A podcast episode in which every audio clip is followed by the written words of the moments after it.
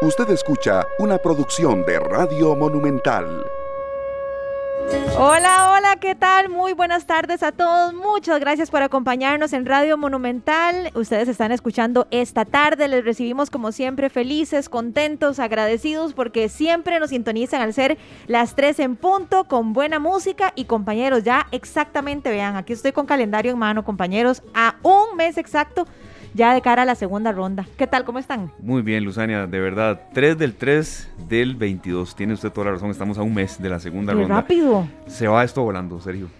No, es que cuando estábamos hablando nosotros de la primera ronda y decíamos faltan cuatro, seis, o no sé cuántos meses y ya ahora pasó esa y ya tenemos eh, la segunda ronda encima. Ahora, ustedes sienten, y creo que lo conversamos hace una o dos semanas atrás, ustedes sí sienten que, que los, los motores están bien calientes con respecto a, a las elecciones Sí. de esta segunda ronda o sienten que todavía falta? Mm, pareciera más bien, yo siento mucha resignación en muchos campos, Sí. de mucha ¿Será? gente.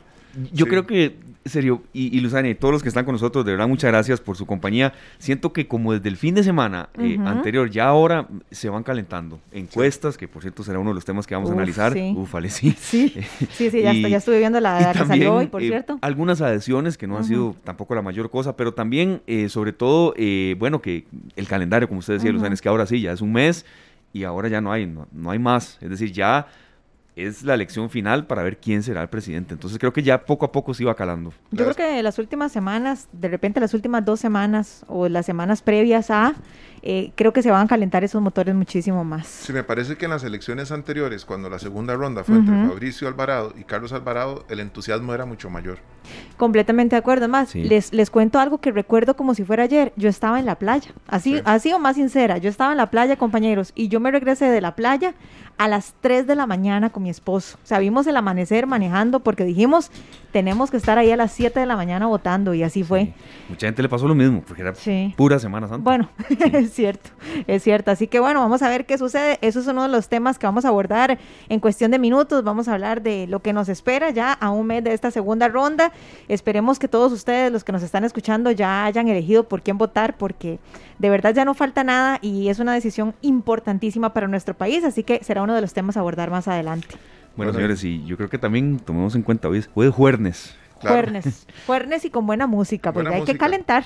Les voy a contar una cosa. Ahí hay dos guitarristas muy importantes que se llaman Juan Carlos Allende, argentino, radicado en México, y Miguel Peña, nacido en Jalisco, México también. Los dos se llaman los Macorinos, así se les llama. Adoptaron ese nombre y fueron contratados a- como ese dúo de guitarras en el 2004 por Chabela Vargas. Wow. En buena teoría iban a tocar con ella unos cuantos conciertos, después ella no lo soltó nunca más, ¿verdad? En paz descanse Chabela. Y después ya se, se, eh, dejan ver al lado de Natalia Lafourcade, que es una artista sumamente reconocida no solo en México, sino que a nivel, a nivel del, del mundo entero, ¿verdad? Y entonces el disco se llama Natalia Lafourcade Ujú. en manos de los macorinos. Así se Eh, llama. sí, o sea, entonces- todo el disco es con los macorinos, Con los macorinos, exactamente. Wow, qué buena Natalia Lafourcade, a mí me encanta. Sí. Y, qué buena la letra también. Ha Ajá. participado hasta con Los Ángeles Azules, por aquello, ¿verdad? Ah. Por aquello de eso, bueno, les tenemos una sorpresa para hoy. A ver, a ver, Glenn, suéltelo, suéltelo, a ver. Ya, ya, ya.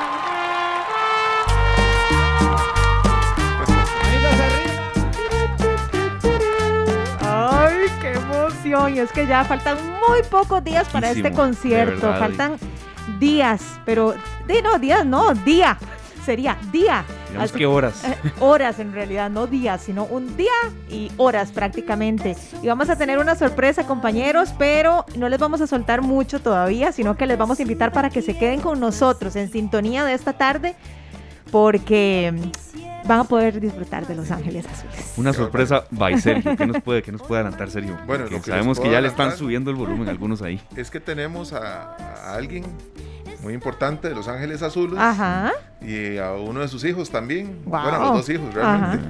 Vamos a tener una llamada muy importante, así que pendientes de todo el programa de esta tarde, porque de alguno de nuestros oyentes se puede ir acompañado a ver a Los Ángeles Azules. Oiga usted. Uy, qué emoción. Bueno, Yo es que amo Los Ángeles Azules, me encanta. Mucha atención, cumbia, cumbia mexicana. Son dos conciertos que eh, dará esta agrupación. Eh, recordemos que uno será mañana en Parque Viva y el 5 de marzo, esto es el sábado en la Ciudad Blanca, allá en Liberia. Entonces, de verdad, eh, pendientes pendientes de esta tarde. Tendremos también la participación de nuestros compañeros de Noticias Monumental. Y bueno, entramos en materia cuando son las 3 con 18 minutos. Le damos la bienvenida, el agradecimiento por estar con nosotros en esta nueva etapa de esta tarde, ya con, con dos horas de duración. A don Dani Quiroz, analista, asesor en comunicación política. Gracias, Dani, por estar con nosotros, por escuchar ahí, bueno, la introducción que teníamos de este tema que estábamos mencionando. Ahora sí, ahora sí el calendario ya marca la recta final. Estamos a un mes de la segunda ronda. Encuestas van, encuestas vienen, diferencias son eh, considerables en, ambas encuestas que estábamos compartiendo y que ya vamos a detallar un poco. Don Dani, ¿qué siente que puede inclinar la balanza? ¿Cómo, cómo, cómo analiza usted el país de cara ya a este proceso final? Un gran saludo, Dani. Esteban, un gran, un gran saludo para usted y para los amigos y amigas oyentes un saludo para sus compañeros de cabina primero buena música siempre en el programa, eso me, me, me agrada. Y también la sorpresa esa está bien interesante. Bueno, estamos a un mes exactamente, una, una elección bastante fría, bastante aburrida aún, y esperemos que ahora que empiezan a salir los números más públicamente en las diferentes encuestadoras, las más respetadas del país, ambas campañas empiecen a, a ponerle un poco más de algarabía democrática a, esta segunda a esta segunda ronda. Y efectivamente hace un hace cuatro años había mayor movimiento tanto de la tendencia en aquel momento de Fabricio Alvarado como de Carlos Alvarado. Hoy lo que vemos es mm, me parece una campaña bastante calculadora por parte de Rodrigo Chávez, una campaña donde en vez de estar recibiendo adhesiones por todo lado o buscando adhesiones, se ha ido a buscar las bases de los partidos en los lugares estratégicos que él necesita. Me parece una jugada práctica y muy buena eh, y muy efectiva. Y por parte de la campaña del expresidente José María Figueres, que le parece que le ha costado iniciar, arrancar un poco, pero ya está dando algunas giras a nivel nacional, donde la maquinaria de liberación nacional para esta segunda ronda en especial puede ser bastante importante. Y yéndonos un poco, pasando por las encuestas, que dan números similares, en esta ocasión sí dan números similares, tuve acceso a, a, a la del CIEP, a la de la Universidad Nacional, la de IDESPO y también la de Enfoques, y todas andan en números bastante similares. Hay algo preocupante para la campaña del Partido de Liberación Nacional, es que el antifiguerismo está bastante fuerte, está bastante alto y en este momento la gente, hay un porcentaje muy importante que no está votando por Rodrigo Chávez, sino que está votando en contra de José María Figueres. Y las negativas del expresidente Figueres, los números negativos, siguen a la alza. Eso es algo que ha sido complicado, me parece, para, para, para administrar durante la campaña y en una segunda vuelta donde ya es uno a uno, es donde mayormente se refleja y creo que por ahí es donde van los números que vemos a la actualidad a un mes. Eh, Ahora bien, señor. Perdón, así nada más para, para hacerle un, paréntesis ahí, que es que la vez pasada, a pesar de que también se votó, no muchos a favor, sino más bien para no votar por el otro, como para no votar en, a favor del otro candidato, en esta ocasión parece ser muy marcado eso. En las elecciones pasadas no se marcó tanto. No, las elecciones pasadas eran dos bandos fuertes, hablemoslo así, dos grupos defendiendo sus diferentes posiciones y o creencias en aquel momento. En esta, en esta ocasión es dos grupos, uno anti una persona, específicamente uno es muy anti, anti el expresidente José María Figueres, y que se decantan a votar automáticamente por el candidato rival, sea cual sea en este caso. Esto podría estar sucediendo igual si hubiese otra candidata, otro candidato o candidata en estos momentos de los pasados, donde tendría que haber tenido que pelear duro para esa parte. Pero ahora bien, el candidato Rodrigo Chávez también se vende como, como un candidato con experiencia, con mundo, con conocimiento económico, que es el tema principal de la, de, del país, y eso también lo hace un poco más complicado. Pero ojo, no hay que descuidar que Liberación sabe hacer campañas y esta es una generación que está siendo liderada por José María Figueres, que es una, un grupo ganador fuerte que podría dar hacia los últimos días una estocada final. Pero ojo también. Un gran engranaje, perdón Dani, un gran engranaje que tiene colmillo, ¿verdad? E, es gente de colmillo y recordemos que ninguna encuesta daba que la campaña del expresidente Figueres pasara con casi 28%, todos daban números muy ajustados. Entonces, en este mes es cuando se, cuando se pone todos los elementos a jugar, las campañas empiezan a visitar diferentes zonas y creo que es cuando vamos a empezar a ver diputados que le dan la diputados actuales que le dan la adhesión a uno u a otro bando, donde vamos a ver ex candidatos a la presidencia que se unirán a uno o al otro bando y sobre todo es donde vamos a ver más en la calle a ambas campañas tocando las puertas, porque a pesar de que hay una diferencia entre un 10 o un 15% en, entre todas las encuestas en los porcentajes, eso en una segunda ronda es manejable, es, es, es alcanzable. En una primera sí era un poco más complicado porque hay más candidatos, pero en una segunda sí es manejable. Don Dani, ¿qué tanto considera usted? Bueno, hoy de hecho estábamos observando ahora antes de salir al aire la, encuesta del CETIS de la UNA, ¿verdad? En donde básicamente dice que don Rodrigo Chávez supera por 12 puntos porcentuales a don José María Figueres. La pregunta es, ¿qué tanto cree usted que influyen estos resultados en la gente que aún no sabe por quién votar, en esa gente indecisa? ¿Será que esto realmente influye en esa toma de decisión? Las encuestas, eh, doña Luzania, no influyen en ese, en ese grupo que aún no ha tomado decisiones. Lo que influye en ellos ya está estudiado en Costa Rica o en otras partes del mundo. Lo que influyen mucho son los debates. Los debates radiales y televisivos influyen en ese grupo etario importantemente porque es donde ellos toman alguna decisión, que es o voto por o me, o me abstengo, porque también creo que vamos a encontrar una abstención alta y el formato de abstención alta es probable que le beneficie al candidato eh, del Partido Liberación Nacional.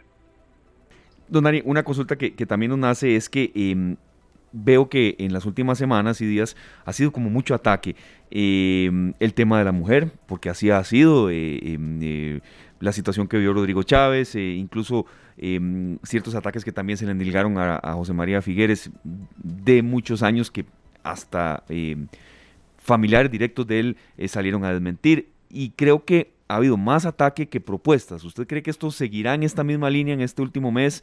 Más ataques para derribar, digamos, eh, el porcentaje que hay de diferencia en encuestas o, en valoración de la gente y menos propuestas, porque eh, la gente necesita propuestas, es lo que quiere saber. Y lo que dijeron al principio era que iba a ser una campaña de altura, ¿verdad? Entonces, ahí es donde hay, siento yo que una disyuntiva. Mire, en todos los países que yo he trabajado siempre se dice que se va a hacer la campaña más de altura.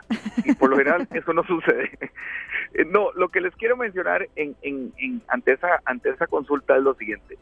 Es que los dos candidatos tienen cuestionamientos fuertes, planteémoslo así. El expresidente Figueres, sus negativas son altas y el tema Alcatel cuestionado que ahí todavía lo acompaña. Y el candidato Rodrigo Chávez, cuestionado por temas de abusos a mujeres. O sea, son temas que son pesados, complicados, y algunos todavía dicen también que Rodrigo Chávez viene del PAC, que es un PAC este, camuflado, puesto en esta parte. Todo eso es algo que estaremos viendo, me parece, jugar durante este mes. ¿Y eso por qué? Porque está comprobado que ese tipo de campañas también hacen cambiar pensamientos y generan votos para un lado o para el otro. Claro. Don Dani, ¿usted cree que parte de, la, de lo que está manteniendo la campaña tan fría sea el hecho de que un partidario, ya sea de don Rodrigo o de don José María, no quiera realmente discutir con otras personas su posición? Porque a, raíz de estas acusaciones, de, yo siento que mucha gente mejor no dice que voy a votar por Rodrigo Chávez, o mejor yo no voy a decir que voy a votar por Figueres, porque qué pereza, me van a caer encima. ¿Tendrá eso algo que ver? Tiene algo que ver, pero sobre todo tuvo que ver la, la, pasada campaña, la, primera etapa. Había un voto oculto enorme, que, que esto hay que decirlo, ninguna de las encuestadoras tuvo la capacidad de detectar el voto silencioso, ese voto oculto, que mira, sí, yo estoy muy acomodado, me gusta Linet Saborío y al final terminó votando por Rodrigo Chávez. O estoy, me gusta mucho las propuestas que estaba haciendo Eli Feinsack y terminó a lo que voy es que en este momento no va a haber tanto de eso como lo fue en la, en la, en la primera etapa, pero en ese porcentaje vemos ahorita un 18, en la del CIEP 12, 18% es donde andará la gente que aún no sabe, no sé decir por qué más. En la realidad Pero lo que sí vamos a ver es salir a la casa de votos a ambos candidatos una campaña con mayor experiencia y con una maquinaria un poco más fuerte que la del Partido de Liberación Nacional, pero en el otro lado tiene la ventaja el candidato Rodrigo Chávez que le está apoyando el antifiguerismo. O sea, es cualquiera que esté ahí, porque no quede eh, Figueres, voy a votar.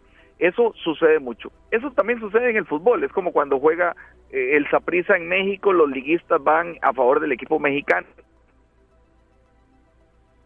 Eso vamos a ver aplicado mucho en esta siguiente elección de hoy en un mes. Don Dani, bueno, qué dicho, ya ahí lo tenemos con nosotros. Lo, perdimos como unos 30 segundos, pero ahí nos quietecito, por favor, porque queremos hacerle más consultas. ahí, ahí lo tenemos amarrado, no importa. Don Dani, cuéntenos, hablemos un poco de las fortalezas y las debilidades de, de, cada uno de estos candidatos. Queremos aprovechar su conocimiento como analista y como asesor en comunicación para que usted nos ayude a escudriñar y nos hable un poco de cuáles son las fortalezas y las debilidades de ambos. Ya comentó usted algunas de las debilidades, por cierto. Adelante. Bueno, las fuertes debilidades de, Rodrigo Chávez es el, el que hay un cuestionamiento internacional, no es un cuestionamiento nacional, es un cuestionamiento internacional, lo cual eso va a llevar la imagen del país a poder tener mm, en la, en la en la hoja blanca. Ese es el detalle. Washington si él es presidente, si lo van a dejar entrar al Banco Mundial, si puede caminar por ahí, si se le puede acercar a esas personas cuando vaya a Londres o cuando vaya a Indonesia, si sucedió a... es para mí el lastre que cuento. Y otro cuestionamiento que es una está en el ambiente, si eso lo explota la campaña José María Figueres, es si él es PAC más disfrazado y eso hay alguna gente que... Don Dani, ¿podemos repetir esa, esa segunda, por favor? Que casi no lo escuchamos. Si la podemos repetir, esa segunda. Claro, si, si para alguna gente, que lo he visto en algunos datos, que don Rodrigo Chávez sea alguien que sea un PAC disfrazado, ¿verdad? Y eso lo hace mucho, eso se hace mucho en la, en la, en la, en la política, en América Latina y en el mundo, que es tener la me traigo a un candidato externo, muere mi partido, pero nazco a través de otro en otro lugar. Entonces, eso es algo que puede llegar a generar a don Rodrigo si eso lo potencia la, campaña rival. Eso es algo que, que son los dos elementos mayores que pueden que puede tener él en contra. Cosas a favor que puede tener don Rodrigo Chávez, hombre de números, y en este momento el problema de Costa Rica tiene que ver con la parte económica. Entonces, hombre que a través de sus debates ha sido muy puntual y muy contundente donde habla y dice, ¿cuál es el problema? Inmediatamente cómo se hace.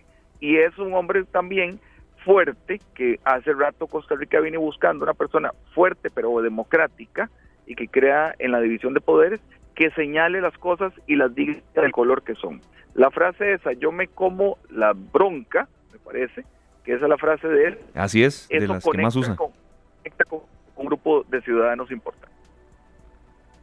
Bueno, este, yo creo que todas esas cualidades, ¿verdad? Y todas las cosas que podrían ser negativas van a estar cada vez más eh, presentes en, en, la campaña que se está generando ahorita, como usted lo dice, don Dani, que es muy calculadora, ¿verdad? Porque deben de estar viendo cuáles son los puntos que tienen que atacar, porque un paso en falso sí.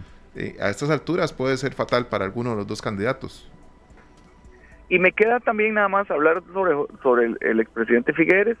Mm, su, su pasado es lo que tal vez lo enturbia un poco, pero es una persona con grandes virtudes, es un hombre fuerte. Ahora, después de esto voy a, acompañar a mi buen amigo Orlando Gutiérrez, porque estoy aquí en Miami, vamos a ir a una misa en, para pedir por la paz en Ucrania. Eh, y que se acabe ese, esa, esa invasión rusa tan, tan terrible. Pero lo que voy es...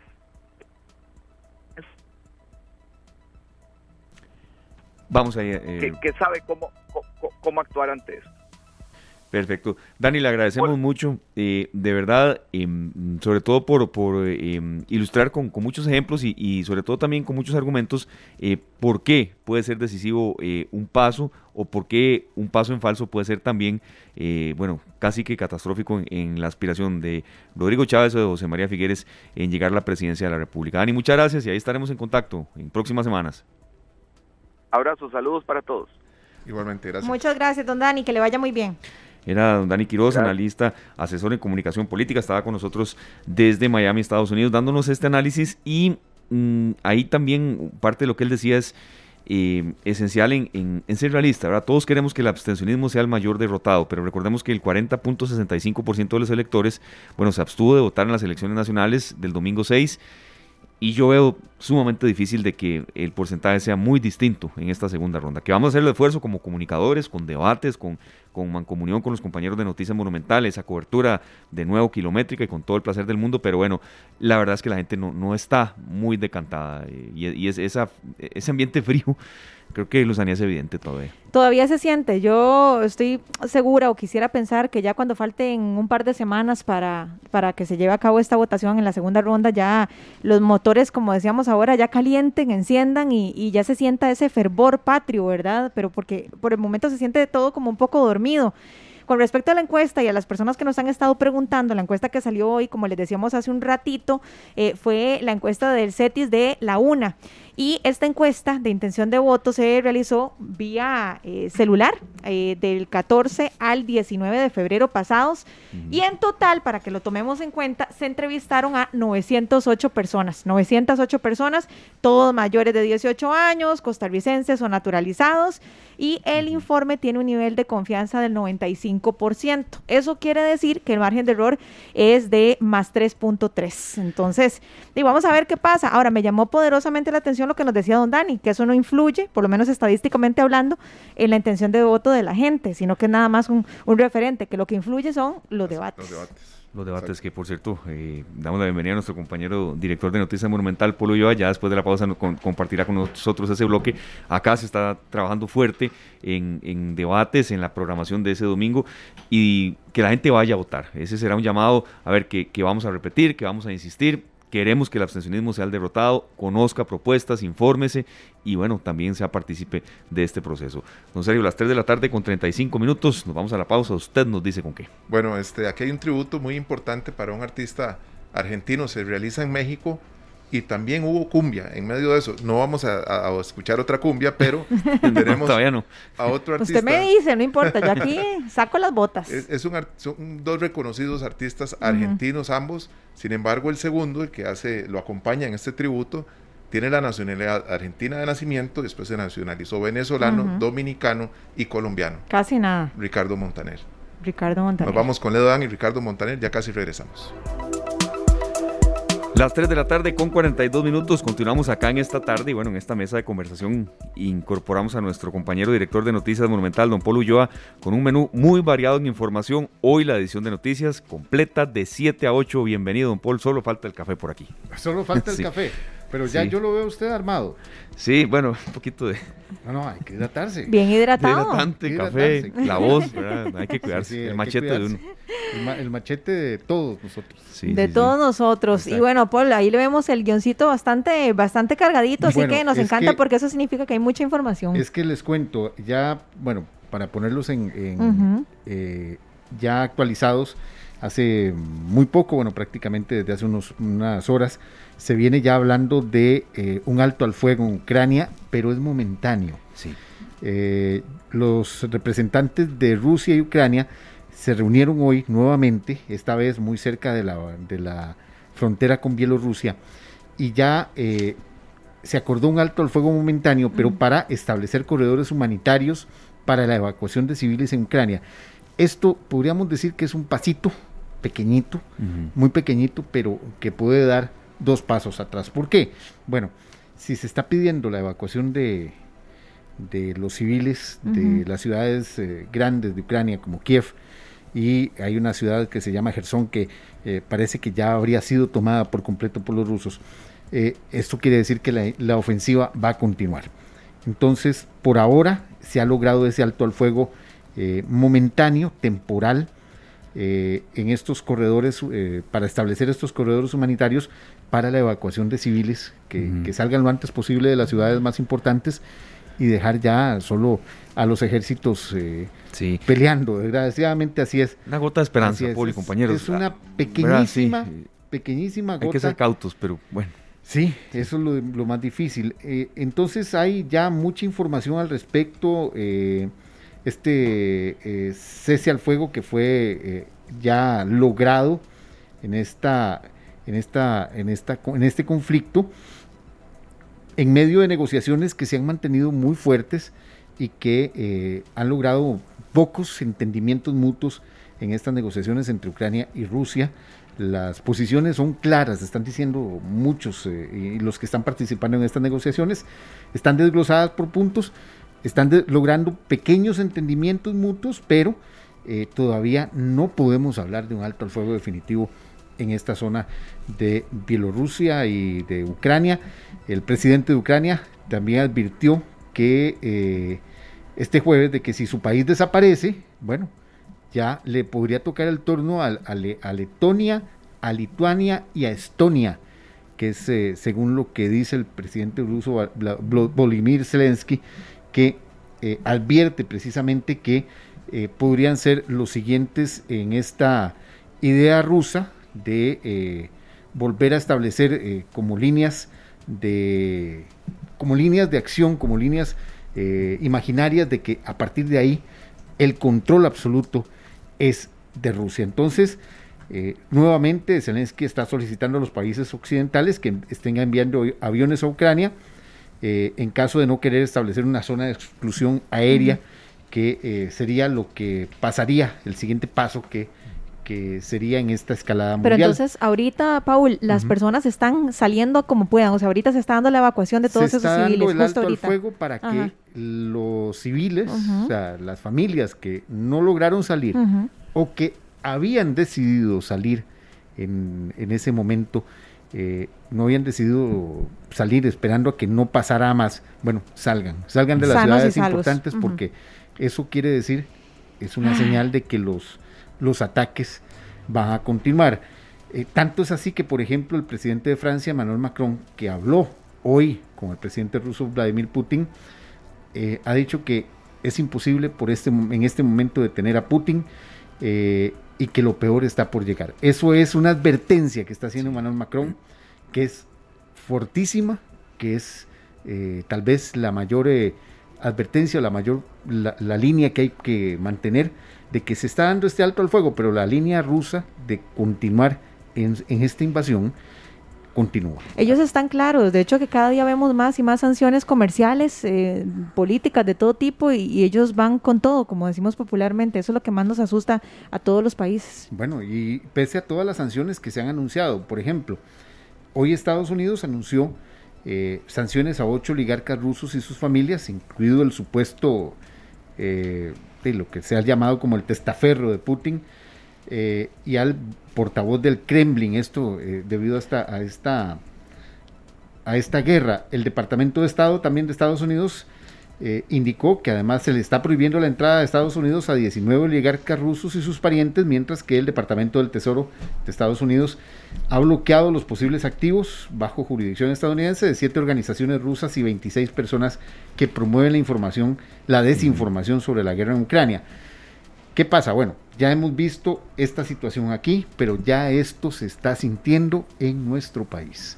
Ya hoy, eh, y, tenemos un reportaje especial sobre eso a las 7 de la noche, la crisis en Ucrania ya está haciéndose sentir principalmente en las exportaciones de banano y piña, que prácticamente están en jaque. ¿Por qué? Bueno, aunque estemos a 11 mil kilómetros, no hemos podido, no hemos podido eh, exportar exportar no solo esos productos, sino que algunas de esas exportaciones no se han podido concretar, no se han podido pagar. Y eso, eso es una afectación también para nuestros, nuestro país. Por, perdón, y eso tiene un encadenamiento de, afectación. El productor, eh, ¿verdad? El, que contrata al productor, el proveedor, es otro Se agrava el tema de los contenedores. Se agrava el tema de los contenedores. O sea, ya vamos a sentir, además de todo eso, vamos a sentir ese ese problema en nuestro territorio, además de lo que ya estamos sintiendo por el alto precio de las gasolinas, que ya hoy el petróleo llegó a 107 dólares el barril, es uno de los puntos más altos en, en, el precio internacional, o sea que la situación todavía está, todavía no, no se ha logrado eh, concretar o arreglar completamente y eso vamos a ver cuánto, cuánto tarda. Eh, y compañeros, bueno, dejando de lado un poquito el, asunto de Ucrania, ayer los diputados aprobaron en primer debate un proyecto de ley que garantiza el tiempo de descanso, las vacaciones y de intimidad personal y familiar para los, las personas que teletrabajen. Yo no sé, bueno, por esta pandemia eh, ha sido muy esporádico el tiempo que yo he tenido que teletrabajar. Yo no sé ustedes, eh, creo que no, casi que en esta profesión no, hemos tenido que... No. hay posibilidad. yo de alguna manera sí. Bueno, pero estoy seguro que no te ha pasado que hayan abusado del tiempo, del tiempo en que estás en tu casa. O sea, eh, sí conozco, y porque sí lo, lo sé, eh, conozco gente que más bien ha estado trabajando mucho más de la cuenta. Claro, que, se, que ha empezado, prende su computadora a la hora de trabajar, a la hora en que entra su horario, y va pagándola 8, 9, 10 de la noche. De hecho, yo siento que eso es lo más común. Yo con todas las... Además, no vayamos muy lejos. Yo tengo un hermano que hace teletrabajo y él dice que él trabaja muchísimo más ahora que antes, porque no hay horario, porque a veces trabaja hasta con, personas de otros países y entonces le mandan cosas a las 9 de la noche y tiene que empezar a hacer eso a las 9 de la noche, 10 de la noche. Y yo, qué terrible. Y a veces buscar conexión donde, donde en ocasiones no la hay. Correcto. Bueno, el objetivo de este proyecto de ley que fue ya... Eh, pues ya fue aprobado en primer debate, es que la gente tenga derecho a una desconexión digital a tener una jornada y un horario establecido. Pero vamos a, vamos a hablar con la abogada laboralista María Marta Salazar, a quien agradecemos ya que se haya conectado con nosotros. María Marta, eh, muy buenas tardes y gracias por, por atendernos. Hola, buenas tardes, Paul, y buenas tardes a todas las personas pues, que nos están escuchando en este momento. Eh, María Marta, bueno, eh, tal vez empecemos por hablar de cuál es o cómo se puede considerar, en qué momento se puede considerar que hay un abuso en el teletrabajo. Tal vez que nos lo puedas definir en qué momento ya es un abuso. Claro, sí, bueno, evidentemente existe existen ya las jornadas laborales que tiene cada trabajador, que ya fueron pactadas con sus patronos, eh, y pues cuando ya hay un abuso, justamente es cuando se exceden los límites de esas jornadas o esos, o esos horarios. Entonces, eh, ¿qué ha pasado en, en, época de pandemia? Bueno, que muchísimas personas teletrabajadoras eh, pues han terminado trabajando más de la cuenta justamente porque los patronos que creen que por estar en la casa, entonces, este, pues no están trabajando como deberían o se la están, en otras palabras, tirándosela, tirándosela rico, ¿verdad? Pero vieras que yo estuve haciendo un estudio interesante, eh, recogiendo información, y vieras que Costa Rica es el cuarto país con la jornada laboral más extensa de entre los miembros de la OCDE, con un promedio de 43.9 horas semanales y está eh, solo por encima, eh, perdón, por detrás de Colombia, que tiene 47.6, Turquía, México, y bueno, el, promedio de los Estados miembros más o menos de la OCDE es de 37 horas eh, por semana. Incluso que, puede pasar, bueno, que el, uso excesivo de, dispositivos tecnológicos puede agravar temas como el aislamiento, la tecnodependencia, falta de sueño, incrementar trastornos como el burnout, que es un trastorno que va eh, asociado directamente eh, a las personas trabajadoras e incluso la Organización Mundial de Salud eh, ha dicho justamente que eh, trabajar más de la cuenta pues asocia eh, a temas de ansiedad, estrés y en este momento pues más de 300 millones de personas padecen depresión y trastornos mentales este, relacionados con el trabajo, ¿verdad? María Marta, tal vez hablar un poco de también existe esta, esta situación, bueno, estás en tu casa, estás asumiendo, estás asumiendo una jornada laboral que debe estar muy bien definida eh, en, un acuerdo. Debe, no es que yo quiera decir voy a irme a trabajar a la casa, no, debo tener, debo firmar un acuerdo con mi patrono en donde se establezcan las, eh, los puntos fuertes A, B y C, tengo esta jornada laboral, tengo este tiempo de descanso, tengo, es, eso es lo que hay que hacer. Sí, por ejemplo, en el caso de, los, de las personas trabajadoras, pues evidentemente la mayoría deberían de contar con un contrato laboral. Hay muchísimas todavía que no, cuentan con, que no cuentan con un contrato laboral, sino cuentan con un contrato verbal, pero a la hora de irse a teletrabajar, tienen que hacer un contacto o una adenda al contrato. Ya eso está establecido en la ley para regular el teletrabajo en Costa Rica. Entonces, eh, ya no es un tema de si quiero o no quiero, sino que ahí debe justamente cada patrono, pues, establecer dentro de esas adendas al contrato eh, las condiciones manera por la cual, ¿verdad? Este, incluso se va a medir este, el desempeño de los trabajadores y obligaciones este, que tienen también los trabajadores y los patronos a implementar el teletrabajo. Muchísimas empresas he visto que no han, eh, pues, Em, hecho caso a lo que dice la ley, el reglamento justamente de hacer una adenda a los contratos para contar con esta, este tipo de modalidad. Y este, cuando ya la mayoría de personas han vuelto o regresado a sus trabajos de forma presencial, todavía se sigue contando con la bimodalidad de trabajo, es decir, combinar el teletrabajo con el trabajo presencial en los centros de trabajo, o incluso hay personas que se han quedado solamente con la modalidad de teletrabajo. Sí, María Marta, muchas gracias por estar con nosotros. Le saluda Esteban Arone y de verdad gracias por, ilustrarnos un tema eh, tan actual y que también llegó para quedarse en muchas eh, eh, empresas el teletrabajo. Yo quería consultarle sobre cuándo debe haber un consenso, pero también, a ver, responsabilidad del trabajador. Una persona puede hacer teletrabajo perfectamente desde un hotel de playa, pero, a ver, debe avisarlo. ¿Qué pasa si no avisa y algo le sucede de camino o le pasa ahí? porque Incluso han habido casos documentados de excepciones de este tipo que nunca se conversaron, pero que el, trabajador, el colaborador, bueno, está eh, haciéndolo eficientemente. Sí, este, la gente cree que por estar en teletrabajo, entonces yo hoy me puedo ir a la playa y no le digo nada al patrono, o me puedo ir a la finca de tal lugar, ¿verdad? Y no le digo nada al patrono. Eh, no, todas estas condiciones tienen que ser pactadas de previo, justamente por el tema de la póliza de riesgos laborales. Entonces, si eh, mi patrono tiene una, eh, tiene, tiene la información de que este, esta persona trabajadora va a realizar el teletrabajo desde su casa ubicada en tal lugar, ¿verdad? Con, eh, eh, en tal dirección, entonces el día de mañana, si el teletrabajador no avisó con bastante antelación para que el patrono pudiera estar también avisado que se iba a desplazar a otro lugar a trabajar, que no es lo mismo que un nómada digital, ¿verdad? Que mucha gente lo confunde. Entonces, podrían haber serios problemas si el trabajador justamente sufre un accidente, ¿verdad? Laboral y después no se puede aplicar la póliza de riesgos laborales. Eh, María Marta, ahora con este, con esta ley que fue aprobada en primer debate, que todavía falta que sea vista en segundo debate por los por los diputados y posteriormente el, el ejecútese de, la presidencia de la República. Bueno, ¿qué cambia? ¿Qué cambia en este ambiente del teletrabajo? Es nada más decir, tenemos, hay derecho al descanso, a la desconexión, a que, por ejemplo, si yo estoy haciendo teletrabajo, eh, tenga un horario y después de ese horario no se me moleste?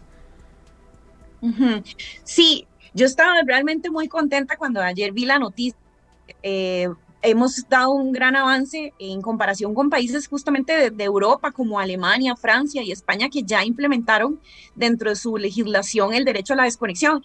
Entonces, mm, me gustaría conversar también y, contarles qué es el derecho a la desconexión para las personas que nos están escuchando y tal vez no les quede como muy claro.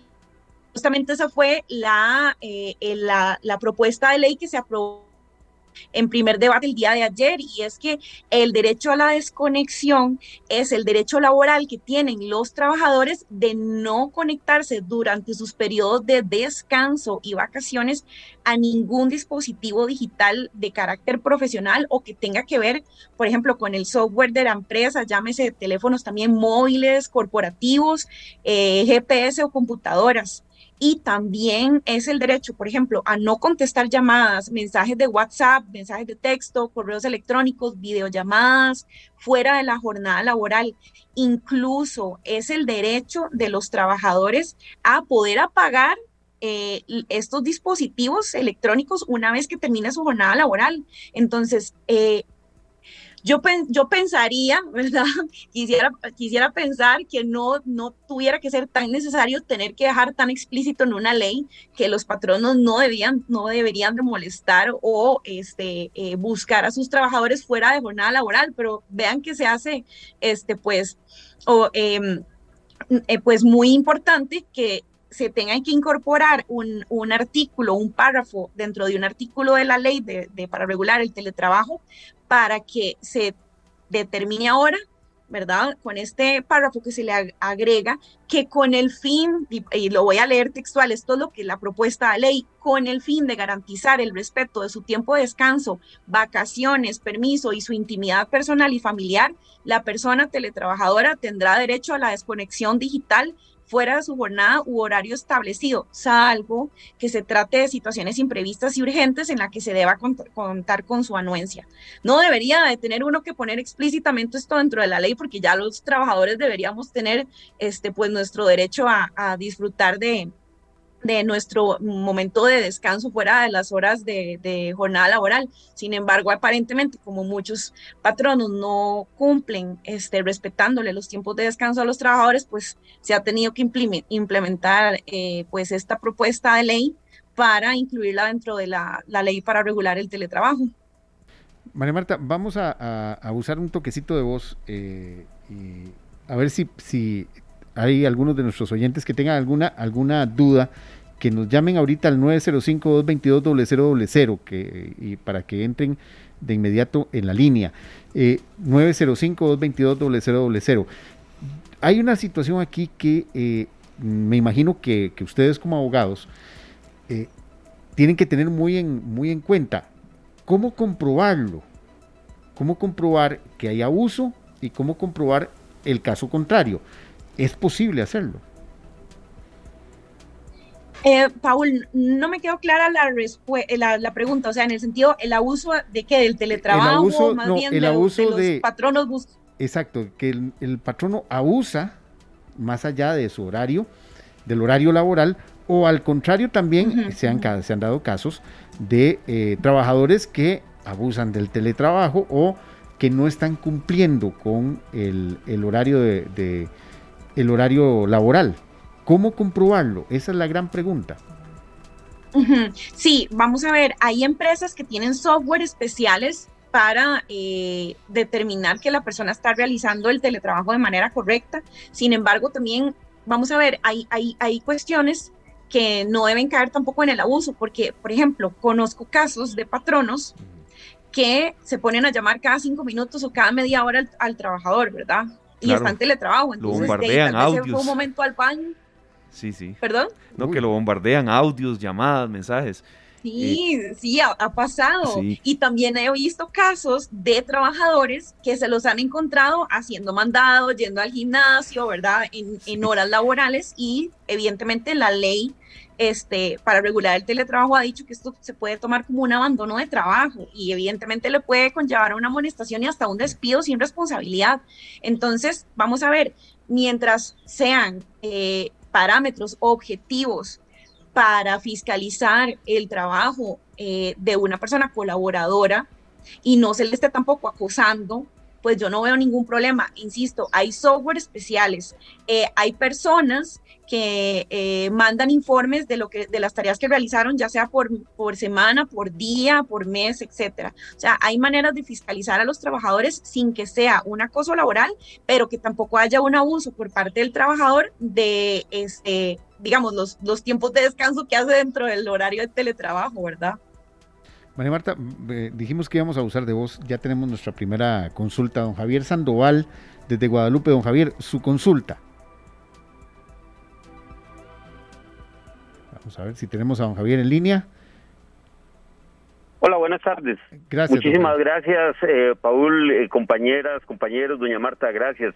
La consulta es la siguiente, eh, con relación al tema del teletrabajo. Está en la obligación el patrono que envía a hacer teletrabajo a sus colaboradores de suministrarles las condiciones como, por ejemplo, la silla ergonómica, el teclado ergonómico, las dos pantallas que normalmente utilizan, digamos, en su estación de trabajo, además de la computadora, porque normalmente lo que hacen es que envían a la persona a hacer teletrabajo, pero no le suministran ninguno de los aditamentos que normalmente tienen en su empresa. Eh, muchísimas gracias por la aclaración. Gracias, don Javier. Sí, esa es una, esa es una muy buena pregunta. Eh, vamos a ver, el teletrabajador tiene que más bien garantizarle al patrono que cuenta con el equipo o también incluso el patrono puede llegar a fiscalizar si el teletrabajador tiene las condiciones óptimas para este, realizar el teletrabajo, ¿verdad? Que tenga la computadora a cierta distancia, este, que tenga eh, una silla ergonómica y demás. Sí se puede pactar entre las partes, este, por ejemplo, que le, que le, que le den la silla y demás, las herramientas de trabajo sí las tiene que poner este, la empresa, por ejemplo, la computadora también. Este, ahora, pueden pactar condiciones diferentes, eso sí se puede hacer y he visto, por ejemplo, muchas empresas que les han dado el equipo ergonómico al trabajador y demás. Este, ahora, eh, insisto, ha pasado muchísimo también en la práctica que muchos trabajadores eh, pues, les facultan de las herramientas de trabajo y se van a trabajar a la cama. O sea, en, una, en una eh, posición eh, donde les puede causar daños a la espalda y demás, y entonces más bien ya tienen que, que acudir, ¿verdad?, a que se les trate otros este, diferentes, diferentes tipos de, de enfermedades relacionadas justamente por la posición en la que realizan el teletrabajo. Entonces, sí, la ley faculta al patrono para que pueda fiscalizar en qué y bajo qué condiciones el teletrabajador realiza el teletrabajo. Perfecto, María Marta. Sí, e, es aquí el asunto, creo yo y amigos, eh, compañeros aquí en esta mesa, es que eh, siempre hay que tener un equilibrio. creo que eh, en esta situación de laboral son, son los equilibrios, no, por supuesto, no caer en el abuso ni del patrono ni del trabajador. En, una situación como esta que eh, ya por lo menos está regulándose el derecho, ese derecho tan importante que decía eh, la licenciada María Marta Salazar de descansar. Un balance, un balance. Yo creo que eso es justo y necesario, definitivamente. Y es que hemos encontrado de, de, los dos casos, ¿verdad, licenciada? O sea, eh, hay, hay personas que voy a decirlo así, sin pelos en la lengua, nada más mueven el mouse, ¿verdad? Porque es un software que reconoce si la persona está conectada o no, nada más mueve el mouse. Otras personas van, hacen compras, se van a la playa o lo que sea, pero también hemos visto como patronos a las 10 u 11 de la noche están todavía mandando diferentes tareas a sus colaboradores para que las realicen. Entonces, yo creo que, perdón, perdón, incluso que durante el día no le piden ninguna tarea y a la hora que ya en buena teoría salieron, le piden algo y dicen, bueno, de todas maneras todo el día no hiciste nada. Por supuesto, imagínate. Entonces yo creo que eso representa un gran alcance. Licenciada, ¿cuál es el alcance? Lo hablaba usted un poco ahora para los colaboradores, pero también para los patronos. Vamos a ver, em, en tema del, el, porque no, no, no logré captar bien la pregunta por, no sé, algo en la conexión, el, el tema de la ley del, del teletrabajo o el tema del teletrabajo como tal. El teletrabajo o la desconexión más bien digital cuáles son los ah, beneficios que, representa no solamente para los colaboradores, sino también para los patronos. Por supuesto, por ejemplo, imagínense que en las empresas u organizaciones, este, em, cuando se garantiza y se ha visto también en con, por medio de estudios en países que ya se implementó el derecho a la, a la desconexión desde hace años, ¿verdad? Eh, justamente al respetársele los tiempos de descanso a los trabajadores, se ha visto reflejado directamente en mejores climas laborales. ¿Cuántas personas no desean tener un mejor clima laboral? Mejoran la productividad esos trabajadores porque evidentemente como descansan más, pueden mejorar la productividad a la hora de, que estén trabajando. Y mejora también la calidad de vida de los colaboradores porque al respetársele el tiempo de descanso, pueden justamente emplearlo para hacer ejercicio, para pasar tiempo con sus familias, para descansar. Entonces, eso sí se ve reflejado directamente en una mejora para la empresa y, y, esos estudios que se han hecho, en, por ejemplo, en, estos países como Alemania o Francia, que son los más avanzados y adelantados que ya han aplicado el, derecho a la desconexión, ya lo han visto reflejado. O sea, hay, hay, hay casos de, empresas como Orange, este, y la Volkswagen que los implementó y les ha resultado muy bien y ya hace muchos años atrás, o sea, más bien nosotros ya estamos un poco quedados en el tema, Pero ahora también, digamos, una, una de, las, de, las, de las cuestiones que hay que tomar en cuenta es que las empresas u organizaciones tienen el deber de proteger la salud de los trabajadores y en consecuencia tienen que respetar de manera efectiva su derecho al descanso. Tienen también las empresas que establecer mecanismos para garantizar el derecho a la desconexión del trabajador este, con la empresa o organización al concluir la jornada laboral y eso es definitivo. No deberíamos estar este, aprobando este tipo de leyes porque no debería ser necesario, porque ya todo el mundo debería tener interiorizado el tema de que cuando una persona sale del trabajo está en vacaciones, no se le debería de molestar si no es por un asunto de emergencia. Pero bueno, como vemos que en la práctica no sucede, pues entonces tenemos que recurrir a estas iniciativas este, legislativas justamente para eh, poder eh, a garantizar aún más el derecho al descanso que tienen los trabajadores. Claro, María, le robamos de verdad el último minuto porque la gente es un tema de, mucha consulta. Nos escribe por acá uno de nuestros eh, seguidores en Facebook Live, don Guillermo Alvarado, ¿cómo se controla el teletrabajo en la empresa pública? Por ejemplo, muchos profesores del tecnológico se fueron a teletrabajo y ni siquiera desviaron el teléfono a sus celulares, entonces nadie los localiza. Esto que él nos comenta, he escuchado en otras instituciones también. Sí, vamos a ver, creo que el, el, gran error que tuvieron muchas empresas u organizaciones justamente a la hora de implementar el teletrabajo fue no políticas internas o, no implementar eh, de manera oportuna esas políticas internas justamente para decir, bueno, eh, tal persona, mm, eh, las llamadas, está, es, esta, esta regla de desviar las llamadas al teléfono está dentro de la política interna del teletrabajo, entonces la voy a amonestar, por ejemplo. Eh, es decir, hay que establecer las reglas por las cuales los teletrabajadores van a realizar el trabajo para poder establecer también las sanciones, porque si no lo tengo establecido no puedo sancionar. Entonces, eh, ¿cómo medir el trabajo? Insisto, hay herramientas, hay software especiales para eh, regular y medir el teletrabajo o incluso piden informes, ¿verdad? Diarios, mensuales, semanales, etcétera, dependiendo de, este, el giro comercial de la empresa o de las actividades de cada institución u organización, pero si no se respaldan con políticas internas, este, pues entonces es difícil después a la, a la hora de la hora poder sancionar a el trabajador que incumplió con esas disposiciones o reglas. Don Diego Guzmán nos dice por acá que hay patronos que aún teniendo a los, a los empleados en la empresa, los llaman después de la jornada laboral y pues buscan cómo ponerlos a trabajar en la casa sabiendo que tienen el equipo necesario para laborar. Por supuesto, sí, eso pasa. Lo que les iba a decir también muy importante antes de que se me vaya, ¿verdad? Es que cuando ya definitivamente por más leyes, ¿verdad? Uno no, uno no puede garantizar cumplir. Están para cumplirse, pero no se puede garantizar que cada o las personas vayan a cumplir siempre con las leyes que se van a ir aprobando que ya están este, vigentes. Pero por ejemplo, en el caso de que los trabajadores tengan que trabajar aún así más allá de la jornada, entonces simplemente van a tener que plantear un reclamo de horas extra. ¿verdad? Que no se les está pagando. Entonces, eso también deberían tenerlo en cuenta los trabajadores que aún así no se les respeta el derecho al descanso y los están poniendo a trabajar horas extra después de la jornada laboral que pueden este, demandar en sede judicial el reclamo de las horas extra.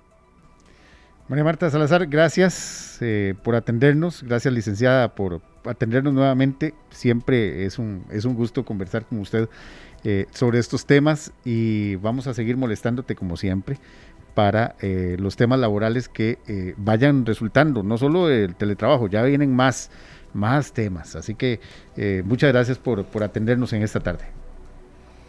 Muchísimas gracias más bien a ustedes por la invitación y bueno, ha sido una tertulia bastante interesante y enriquecedora. Espero que todas las personas también pues les haya gustado y les mando un gran saludo. Gracias a María Marta Salazar, ella es abogada laboralista, eh, que siempre nos, nos ayuda en estas en estas eh, dudas grandes cuando surgen estos temas sobre, eh, sobre la, situación laboral en el país. Muy clara, con muchos ejemplos. y es que en esto ha habido mucho cambio, es decir, antes de pandemia. velo así, hace dos años, antes de la pandemia, hablábamos del, del, teletrabajo. De a poquísimo. De poquito. Recuerdo la UNED, el ICE, unas cuantas instituciones. Sobre todo las transnacionales. Se hizo, se hizo, y lo recordamos muy bien, se planteó como una de las primeras opciones para bajar la carga vehicular, debido a un hueco que colapsó la, la autopista, la, la Sí. carretera de circunvalación. Recuerdan que Sí. tuvo que ponerse de puentes Bailey mientras se construía Lo recuerdo bien. ese- Atillo 8 fue ah, en Atillo pero- 8, sí, sí, correcto. lo- lo bueno, ahí surgió el teletrabajo, pero estamos hablando de que eso fue hace eh, 12 años. Sí. 12 años y hasta hace dos años es que realmente el teletrabajo ha tomado una fuerza tanto que ya es parte de la ley. El, el buscar el descanso de los trabajadores. Y quiero seguir ahora con este último tema ya que les traía hoy sobre eh, un dato que ha llamado la atención el día para hoy, que es el dato del desempleo. El desempleo se ubicó en el 13.1% entre noviembre del 2021 y enero de este año. Esto es lo que hoy, hoy anunció eh, la encuesta continua de empleo del INEC. La cifra representa que en este momento hay 319 mil personas que están buscando trabajo. O sea, la situación todavía del desempleo es alto, es alto, Sí. no hemos llegado, no hemos recuperado eh, los niveles antes de la pandemia, que el, el desempleo estaba en el 12.3%, que aún así era bastante alto claro. y Sí. que aún a esta hora, en este momento, no se ha logrado recuperar eh, la cantidad de empleos y hay 319 mil personas que están buscando trabajo en estos momentos. Hay un gran reto para el próximo gobierno, un gran reto en, en esta área del desempleo y no solamente decir de la boca para afuera que vamos a generar mil empleos o un millón de empleos como vimos en algunas vallas publicitarias, No, sino es- decir el cómo van a lograr. Es una reactivación Claro. económica que genere empleo. Así es. Pero, eh, No, y, y también, si damos más profundo, el tema del empleo informal, ¿verdad? Eso es- mismo, es- eso iba, exacto. tantos Adelante, Sergio, y sí. también empresas medianas y pequeñas que desaparecieron. Bueno, completamente. que- completamente. Y el, el empleo informal, que también es una afectación, como decía Esteban, es una afectación grande, porque afecta eh, las cuotas sobre los las cuotas a la caja, afecta a la caja, afecta a los fondos de pensiones, afecta eh, de todo el, todo el aparato estatal eh, y los servicios que el aparato estatal nos debe dar. Entonces, eh, sí es de cuidado el asunto del, del- del trabajo informal. Pero ese tema, ese tema tenemos que hablarlo un día de esto largo y tendido, eh, Paul, de verdad que nos encantaría, porque eh, para nadie es un secreto que, claro, Sí, porque sí. para nadie es un secreto que la informalidad ha aumentado muchísimo, sobre todo por lo que pasó con, con la pandemia, que todavía estamos como tratando de, de- de subir la cuestita. Pero ponen N cantidad de trabas para las personas que quieren hacer las cosas bien. Vamos al otro lado, exactamente. Entonces, qué difícil, porque yo he conocido personas que dicen, yo quiero hacer las cosas bien y quiero ir y quiero asegurarme, pero me piden esto y yo no tengo esto. Sí, y es, es, y es- es una bola de nieve. es un círculo vicioso que es en este momento, eso es otro de los puntos que debería, debería haber la próxima administración, porque esta desgraciadamente sí. no lo logró. Hay algunos, algunas empresas, perdón, que lograron sostener aquí en la pandemia, todavía están sosteniendo algunas deudas y las mismas deudas ya les están pasando por encima. Una Sí. vez que empiezan, no les da para terminar de arrancar, porque ya les está llegando encima cobros judiciales y un montón de cosas. No podemos salir adelante así. Hay un gran reto, insisto, para el Un próximo gran gobierno. reto.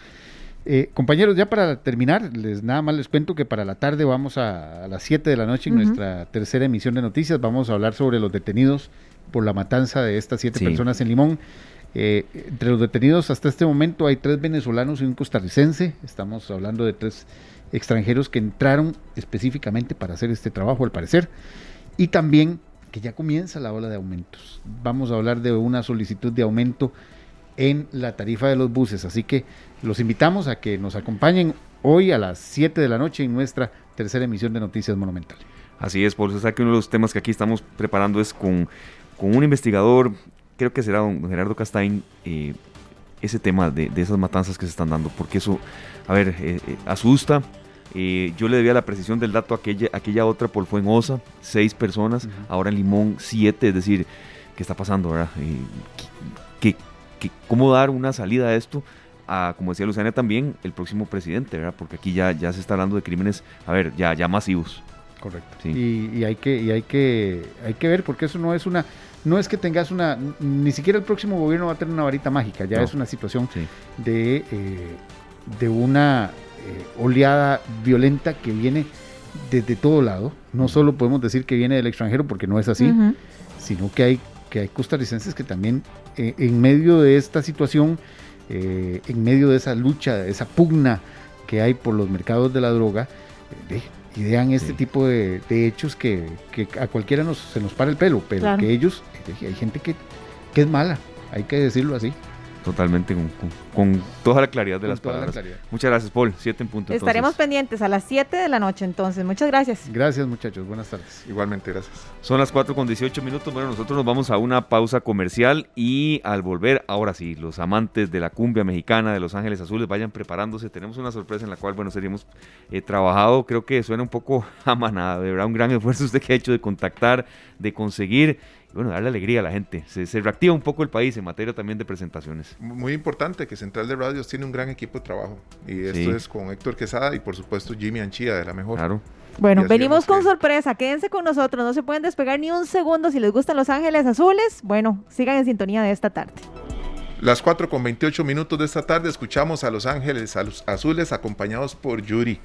Bueno, y si ustedes. ¡Qué buen piezo! si ustedes alguna vez han cantado música de alguno de los dos, se pueden imaginar la energía de esos dos, ese junte, Ángeles Azules y Yuri. Nos encanta, y es que estamos calentando porque justamente eh, el viernes, bueno, yo digo, hablo del viernes como si faltara un montón, compañeros, en realidad ya estamos a un día de que se lleve a cabo el primer concierto de Los Ángeles Azules y estamos muy emocionados, felices, contentos de, recibirlos. Y yo sé que más de uno está cruzando los dedos porque tal vez no ha logrado conseguir su entrada y lo va a poder hacer con nosotros el día de hoy. Así es que sintonícenos. Vea, son dos, son dos presentaciones. Aquí em, estamos haciendo todos los ajustes para esa sorpresa que desde la mañana estamos eh, preparando, sobre todo aquí con toda la, mm, a ver, la venia y la autoría de nuestro compañero Sergio Castro. Serán dos presentaciones, mañana viernes en Parque Viva y el próximo sábado en la Cámara de Ganaderos de Liberia. No serio, de verdad, bueno, eh, se reactiva el país y yo creo que es un concierto de lujo, dos conciertos de lujo.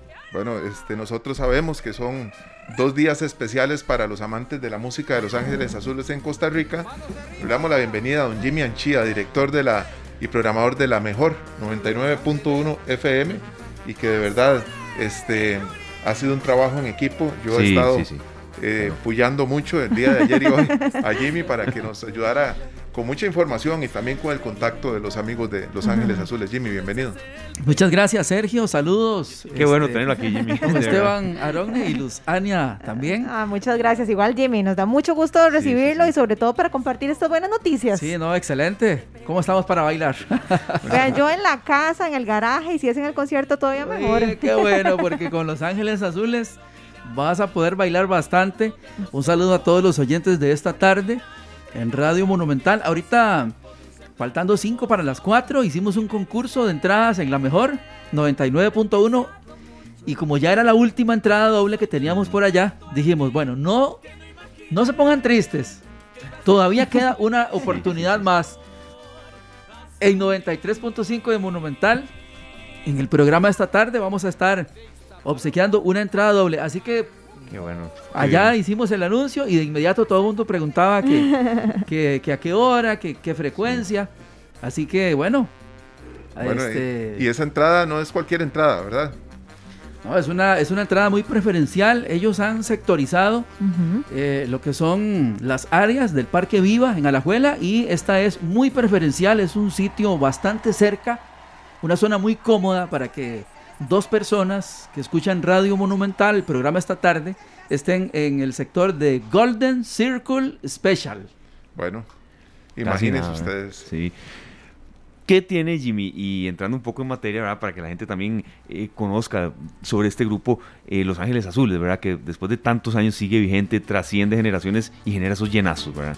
Sí, Esteban, bueno, es muy interesante porque ellos, este, sus inicios fueron bastante, bastante duros, incluso al principio, en los años 90, eh, allá en México los presentaban como Los Ángeles Azules de Colombia. Santo Imagínate, para mm. poder mercadearlos mejor, ¿verdad? Este, fue muy duro. Ellos han tenido todo un proceso por ahí y yo siento que ya lo que, lo que fue como la cereza en el pastel fue cuando hicieron estas colaboraciones con Hash, con Guaina, con Natalia Lafourcade. Sí, este con, con Jimena Sariñana, con todas estas este, grandes artistas reconocidos de otros géneros. Siento que ahí fue donde ya ellos definitivamente la sacaron del estadio, como se dice, y ahora todo el mundo más bien quiere hacer colaboraciones con ellos. Caso de Belinda también. Claro. Bueno, y- Alex Intec también había hecho una colaboración. Cañaveral. Ujú. ¿Y qué les parece si les damos la bienvenida al doctor Elías, a don Enrique Zeus, de Ángeles Azules? Los tenemos ya. Los tenemos en Qué línea. bueno, Hagamos ¿eh? un escándalo porque eso Eso. requiere mucha felicidad. Hola, hola, bienvenidos. Muchas gracias, ¿cómo están todos por allá? Yo creo que muy bien porque ya estamos casi a unas horas de, de- de llegar. Hoy estamos en Honduras, pero de aquí de Honduras nos vamos para Costa Rica en directo. Ahorita los que ya llegaron allá es el Irián, ya están preparados, no sé, para mañana, pero nosotros apenas, apenas tocamos hoy aquí y nos vamos directitos. Acá en Costa Rica estamos nosotros felices y muchos seguidores de los Ángeles Azules ansiosos porque llegue el día de mañana. Ustedes hoy se presentan en Honduras. ¿Pero qué le pueden decir Sí. a, a los amantes de la música de los Ángeles Azules en Costa Rica que se van a llevar mañana como una sorpresa en su concierto? Sí, pues ya de la sorpresa que están dando ustedes ahora, yo creo que tienen la, la- ahora sí que la virtud de ustedes de, de anunciar todo, todas las sorpresas el día de hoy. Bueno, nosotros... Nosotros tenemos la ventaja de que estamos listos para regalar una entrada, pero esa entrada es apenas una pincelada porque eso va a ser un completo llenazo. La última visita de ustedes a Costa Rica fue hace poco, hace que unos tres años más o menos. Jimmy, usted nos puede ayudar menos. con eso. Poco menos, de tres años. Sí. Sí, los tuvimos. Sí, en- fue en el 29. en- Ujú. Por ahí lo perdimos. Vamos a ver si logramos restablecer el contacto para ver. Ya saben, entonces, si quieren ganarse una entrada, y no es una entrada cualquiera, es una entrada preferencial, tienen que estar en sintonía porque ya en cuestión de segundos les vamos a decir qué es lo que tienen que hacer para participar. Pero eso sí, no pueden despegarse ni un segundo de 93.5 porque ya, ya les vamos a dar todos los detalles. ¿Qué recuerda de esa última presentación, Jimmy, de ellos por acá? Sí, estuvieron en Pérez Celedón y fue un lleno espectacular. Recuerdo que alternaban en el escenario con Eddie Herrera y se improvisó una esplanada allá en, en Pérez Celedón, cerca del estadio. Y fue un llenazo increíble. Anteriormente habían estado en el estadio Carlos Ugalde Álvarez en San Carlos. Otro, otro lleno espectacular. Ya como que nos vamos acostumbrando a que cuando Ángeles Azules viene por acá, es una fiesta a la que no se puede uno perder, ¿verdad? Este, la oportunidad de ir a bailar.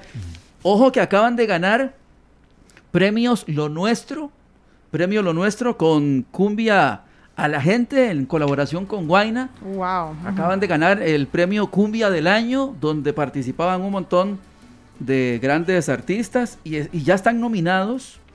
Los Ángeles Azules ya están nominados en el Latin American Music Award. Así que este espectáculo que será el 21 de, de abril, donde conoceremos si se llevan otro premio. Esperemos que así sea. Tenemos una noticia también eh, que nos comentaba Jimmy de la promoción de Elidian, Ah, ¿verdad? ¿sí? Que es muy importante también para el doctor Elías.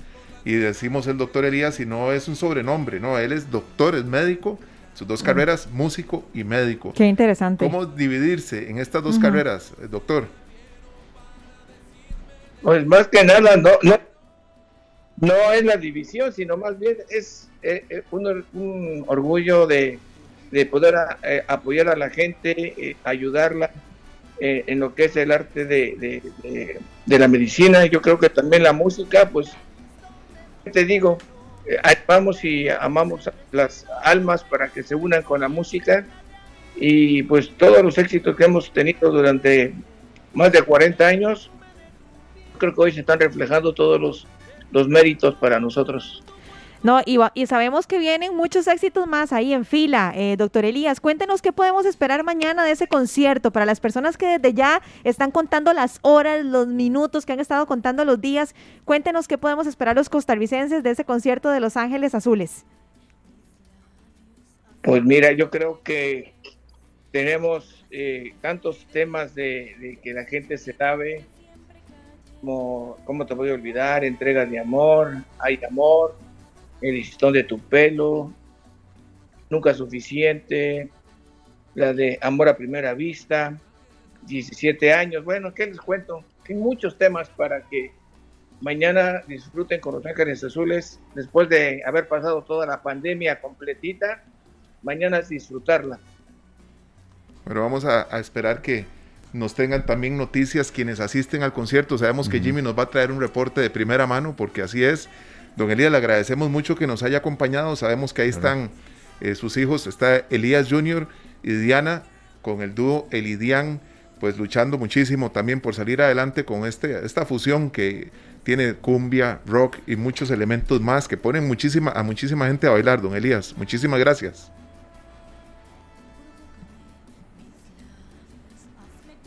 Tenemos a don Elías Junior ahí en línea. Hola, hola. Hola. Qué gusto saludarlos de Costa Rica. Adelante. Muchas gracias. No, pues nosotros eh, felices de estar aquí con nosotros, de presentar ya nuestro show aquí en Costa Rica. De hecho, estábamos nosotros al, eh, y va a estar padre. Mañana va a haber llena de cumbia para que los disfrute la gente. Espero que van a salir felices. Esa es, esa es la esperanza que tenemos, eh, Jimmy, de, de, los conciertos que ha sido, ¿cuál es la, la, sensación que te deja este que viene? Sí, bueno, como decía el doctor, una, una sensación de que todos queríamos que ya, ¿verdad? Este, incluso creo que Ángeles Azules fue de los artistas que se quedó como en pausa cuando llegó la pandemia. Ya tenían fecha, tenían, tenían recinto donde presentarse y llegó la pandemia y pues fue una pausa bastante grande. Así que la sensación es como que ya, ¿verdad? Se, se abren puertas nuevamente y podemos ir a disfrutar con ellos.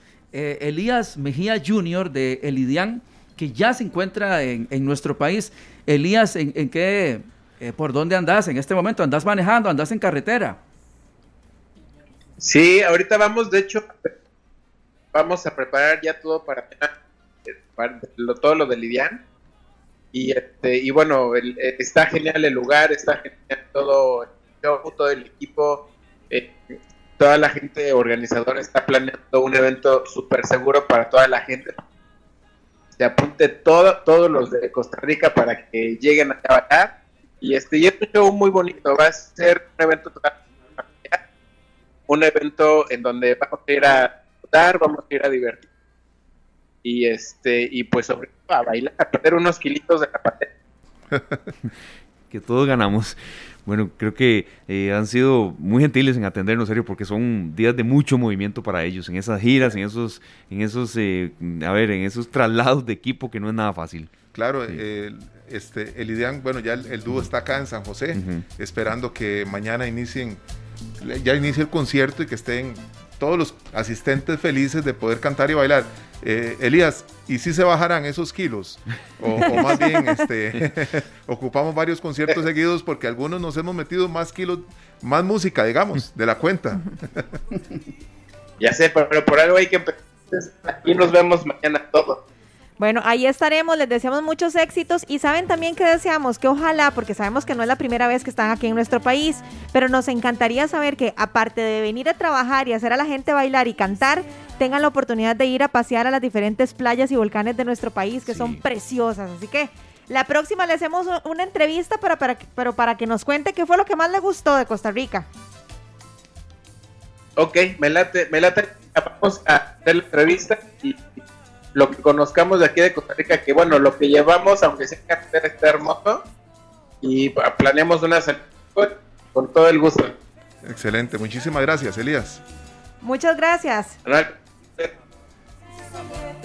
Bueno, que qué gusto haberlos tenido. Sabemos que, que, que están en, en, en traslados, eh, van de un país a otro y, y no, no, es nada fácil tenerlos y nos, nos concedieron estos minutos. Bueno, yo creo que ya es hora a ver, de destapar esa sorpresa, Luzania, porque Por sabemos que están ahí que ya. Vean, estamos casi timbrando. De, de, verdad muy, muy agradecidos con el doctor Elías sí. y también con Elías Junior que nos acompañaron el día de hoy. Fue un privilegio tener a, a pues a, a, estos representantes de Los Ángeles Azules con nosotros. Y bueno, lo dicho, no, o lo prometido es deuda, así es el dicho. Oa, oa, oa.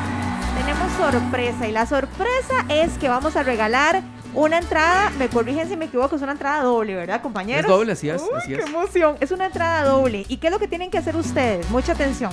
Queremos que nos llamen en este momento, 905-222-0000. Nos llaman en este momento y nos tienen que decir no solamente que quieren ir al concierto, que es lo más importante, sino que nos digan cuál es la canción de Los Ángeles Azules favorita. ¿Cuál es su canción favorita? Y que canten un pedacito. Claro. Me parece. Sí. Aunque canten feo como yo, no importa. Bueno, es Glenn, cuestión de actitud. Atento ahí, los datos personales, incluyendo el número de teléfono, por favor. Así es, 905-222-0000. Ya está aquí nuestro compañero listísimo para recibir las llamadas, así que usted, no importa de dónde sea, llámenos en este momento, nos dice cuál es su canción favorita, nos canta un pedacito, eso sí, y así de sencillo, compañeros. Está facilísimo. La mía es, no me la pueden copiar, nunca es suficiente, con Natalia Lafourcade. Ah, sí, sí, sí, sí. ¿Verdad? La tuya, la tuya, Jimmy. No, me, me encanta, me encanta el listón de tu pelo. Ajá. Y ahorita suena mucho, mucho. Otra noche, Ángeles Azules y Nicky Nicole. Y Nicky, con Nicky Nicole. Ah, esa está buenísima. Vamos a ver. A ver, tenemos entonces ahí ya la, la llamada de eh, el que quiere ir a ese concierto de Los Ángeles Azules. Muy buenas tardes, ¿con quién hablamos? Buenas tardes, hablan con Esteban Arias. Esteban Arias, un tocayo. Qué gusto, don Esteban, ¿de dónde nos llama? Ahorita en carretera, aquí de Coronado. En la zona de Coronado. ¿Cuál es su segundo apellido, don Esteban? Arias, a Sofeifa, perdón. Esteban Arias Azofeifa. Bueno, Luzania, queda en manos eh, de Esteban esta entrada doble. Bueno. Y... No, no, pero tiene, falta, tiene que cumplir. Sí, sí, no, no, claro. Esteban tiene Queda, que pero cumplir. tiene que cumplirlo, en serio. Esteban, a ver, entonces, cuéntenos cuál es su canción favorita. A mí es esta, me encanta Jorge, la que también me encanta a mi esposa.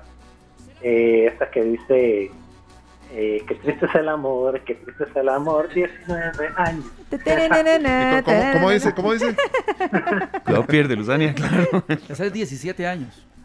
Ya, Es que yo, yo lo fui a ver en la, con la, con la Filarmónica, ellos lo cambiaron a 19 años. Ah, Ah, ok. para que no les cayera la patrulla, entonces. Algo así, entonces.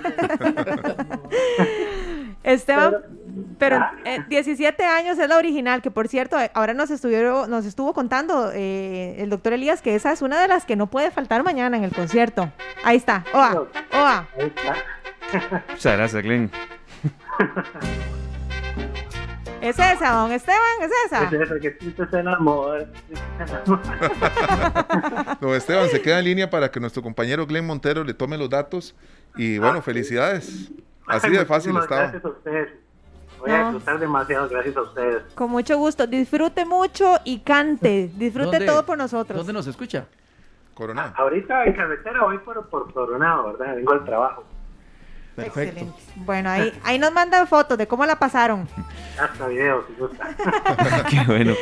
Muchos éxitos, don Esteban. ok, gracias. No corte nada más la llamada, don Esteban. Ya le vamos a tomar los datos por ahí. Y gracias de verdad por, por escucharnos. Eh, bueno, Jimmy, Sergio, ustedes que, que tienen mucho más experiencia que, que yo en esto y Luzana también. Qué linda la magia de la radio, ¿verdad? Ni siquiera hemos dado el número y esa central está abarrotada, explotó. La música de verdad transporta a la gente y es que, como decíamos, no es un grupo cualquiera, no es un evento cualquiera. Sí, y es interesante porque ahora eh, con esto de la pandemia ya prácticamente no se están utilizando entradas físicas. ¿Cierto? Entonces lo que se les hace llegar es un código QR al- a un correo electrónico o al WhatsApp, lo presentan a la entrada del Parque Viva, allá lo escanean, ingresa él con su acompañante ya no se usa prácticamente entrada física. Sí. Jimmy, yo quería consultarle y, y también a serio, ¿cuál es el secreto de Los Ángeles Azules de mantenerse por tanto tiempo? Porque he leído, bueno, eso pasa en muchos grupos también, que unos integrantes van, otros vienen, pero eh, la sinergia no, no se va, es decir, se mantienen y trasciende generación tras generación. Es que bueno, primero que es una familia, ¿verdad? Sí, Son hermanos, los, los Ángeles Azules. Sigue siendo todos hermanos, ¿verdad? Sí, Mejía Avante. Mejía sí. Avante, ¿verdad? Y este, muy importante, Esteban, que ellos de por sí ya tenían mucho éxito. Y eso que decía Jimmy ahora, las colaboraciones con artistas que no son cantantes de cumbia. Yo, yo no, no, no sé si uno se ha imaginado a Yuri cantando con. Hash, por ejemplo. Ajá, Chapalito Ortega, sí. ¿verdad? Entonces uno empieza a ver esas colaboraciones y claro, empiezan a sonar en otras, en otras radios Ujú. En donde normalmente no suena cumbia, pero ahí está este artista, lo vamos a involucrar y ahí va, ¿verdad, Jimmy? Algo así. Sí, yo que siento ver. que ellos logran una internacionalización muchísimo más grande, logran abarcar un público mucho más amplio. ¿verdad? Aquí mismo en Central de Radios, en, en- En Radio Disney, eh, uno podría imaginarse que es difícil que suenen Los Ángeles Azules. Entraron ahí, Sí. para poner un ejemplo. O en la misma EXA, también están Los Ángeles Azules. Cosa que tal vez hace unos 10 años costaba un poco imaginárselo siquiera, ¿verdad? Yo siento que esa fue la fórmula. De hecho, hay muchos que por ahí los han, los han querido imitar en esa parte. Pero, pero, pero el, el trabajo que ellos han venido haciendo, especialmente con esas colaboraciones con Hash, este, con Pepe Aguilar, con Alex Inte, como decías ahora, con Jay de la Cueva y tantísimos artistas con los que han hecho eh, colaboraciones, es, es lo que los ha llevado a, a ampliar muchísimo más este, el público. Y es que es interesante porque no solamente estamos hablando de artistas pop, ¿verdad? O de balada romántica. Eh, vemos a una Nicky Nicole, por ejemplo, en una de sus Sí. últimas interpretaciones o en una de sus últimas alianzas estratégicas. Y es un tema que está pegadísimo, por ejemplo. Y uno diría, Nicky Nicole con Los Ángeles Pero- Azules, pero sí. Una cosa muy interesante, busca uno algunos temas de Los Ángeles Ajá. Azules y tienen varias versiones con diferentes colaboradores. Sí. Sí, Y, Sí, sí, y todas revisa. se aprovechan, se graban en una alta definición, con mucha calidad. No todas están en discos, pero sí hay un montón de colaboraciones. Una canción aparece con cuatro Bueno, colaboradores que sigan sacando todas las que ellos quieran, porque yo las sigo bailando, cantando, disfrutando. Ustedes no me han visto a mí un viernes con mi esposo en la noche desgalillada cantando en la sala No, eso. no, sí me la imagino bailando. ¿Cómo te voy a olvidar, por ejemplo? Se hizo Claro. con Vicentico, imagínate. Con Ajá. Vicentico. Con Vicentico en un disco Cierto, que de se los llama... Cadillacs, tienes razón. En un disco que se llama este De Buenos Aires para el Mundo, Sí, donde hicieron colaboraciones con pura gente de Argentina. Sí. qué interesante. Bueno, y de verdad ha sido un gusto tenerlos eh, a ustedes dos, eh, y digo a ustedes dos serio porque la, la producción de esto no es fácil, tenerlos a ellos en línea cuando están de país en país, cuando han tenido esa gira tan intensa. Y bueno, usted Jimmy, que se nos había ido a decírselo aquí en, en, en el programa, lo mencionamos, en las felicidades por el aniversario de la mejor, que no fue, no fue hace mucho. Ah, pura vida, ¿no? Perfecto, ¿no? Muchas Claro. gracias. Y más bien el aniversario que vamos a celebrar en grande todos. Ustedes están invitados, por Ah, qué supuesto. bueno. Es este diciembre primero, porque ya van a ser los 15 años de la 15 mejor. años de la Es, mejor. Qué es el- belleza. la quinceañera. La Claro, quinceañera. sí, sí, Ahí sí. estaremos en primera fila, entonces nos Ahí guarda un vamos a estar celebrando. Ojalá con los ángeles azules ahí bailando. Uy. A mí, a mí me da mucho placer y se lo he comentado Jimmy ahí cuando nos topamos en el pasillo en un café o qué sé yo Ujú. este que yo estoy a veces en Poás eh, de Alajuela o en un taller mecánico en- y me ha pasado en zonas como de Cartago alejadas y se oye la mejor en varias sodas le he dado hasta el nombre de cuáles son y he hecho el reporte desde ahí y lleva mucha alegría a ustedes de verdad se ve se nota se palpa No, muchísimas gracias, muchísimas gracias, este, compañeros. Eh, muy contentos de estar acá en Central de Radios, ¿verdad? Este grupo que tiene las mejores emisoras de Costa Rica, prácticamente todas ubicadas siempre dentro del top 10 de las encuestas en nuestro país, así que no, muy contentos. Un placer, Jimmy, de verdad que gracias. Yo sé que ayer eh, me puse un poquito ahí, lo puse a trabajar ayer y hoy, pero es un trabajo de equipo. De y equipo. Parte de gracias la empatía y del compañerismo, sí, a ¿verdad? De la solidaridad. también, de mercadeo, porque en realidad la radio tiene una magia sí y se comparte. Y el otro día hablábamos aquí de que las personas que tal vez nunca han entrado al edificio central de radio no se imaginan donde va un locutor de una emisora con una taza de café que ya tiene locución y el otro ya entró sí, y sí, estamos en eso, ¿verdad? es un ambiente Eh, hormiguero sí sí, sí. Es, es un, horm- son un hormiguero de locutores, directores Sí, y de invitados que también este, andamos en estos pasillos. Jimmy, muchísimas gracias. Con mucho gusto, Sergio, Luzania, eh, don Esteban Arogne, de verdad, un placer y, y felicidades a ustedes por este programa de esta tarde. Me, recuerdo cuando, cuando andaba don Hernán buscando el nombre de este programa. Sí. Y Ah, ¿usted nos, puso varias opciones Sí, y yo, sí. yo marqué esta tarde. ¡Eh, Qué- muchas gracias, de verdad. Bueno, estamos cerquita de los dos años ya al aire. Qué bueno, Gracias, muchas felicidades. Felicidades. Y bueno, repetimos el nombre del feliz ganador, Esteban Arias Azofeifa, ya nos dio absolutamente todos los datos y en esos agradecimientos también a Glenn que hizo malabares. eh. Muchísimas gracias, Glenn. Y nada más para que sepan, ya don Esteban tiene las entradas en su celular, ya tiene el código QR, ya se lo enviamos, está todo listo. Héctor, eh, Es que está cuestión de, eso. de que se vaya con buena actitud. Gracias a don Héctor Quesada que nos está escuchando y está pilas, pilas ahí con todo Sí. eso. Exacto. 4 con 51, nos vamos a nuestra última pausa con buena música, don Glenn. Y ya venimos con el bloque de cierre. La radio de Costa Rica son las 4 con 54. Despedimos un programa muy completo, muy variado, que tuvimos de todo, porque eso es la vida también, ¿verdad, Luzania? La vida es de todo: seriedad, risas, eh, lucha, alegría. Y por cierto, también variedad, vean, nos están dando por acá el reporte que está lloviendo. Y sí, hoy, hoy eh, em, yo estaba en una garúa en la zona exactamente, uy, se me va el Alzheimer a los 44 años, exactamente en las inmediaciones del Hospital Nacional de Niños, en el centro de San José. Estaba lloviendo y está lloviendo en estos momentos en el sector oeste y en el sur del Valle Central.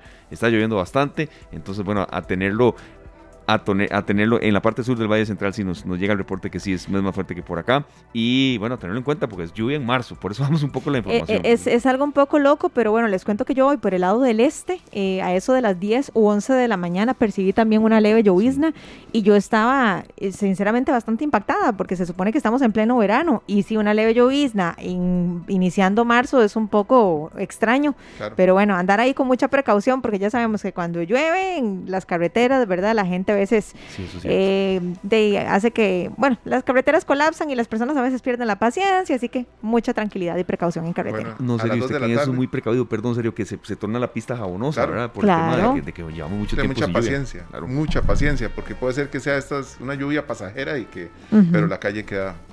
Queda tocadita, así como para uno. Cuidado, cuidado, cuidado, entonces. Tener mucho cuidado. Qué bueno ver este reporte del, del, amigo, perdón, serio, que participó en la, en la entrada, eh, por la entrada de Los Ángeles Azules. Bueno, y sigue lloviendo, pero cumbia. Natalia La Furcada y Los Ángeles Azules. Feliz tarde, gracias. Que la pase muy bien, hasta mañana.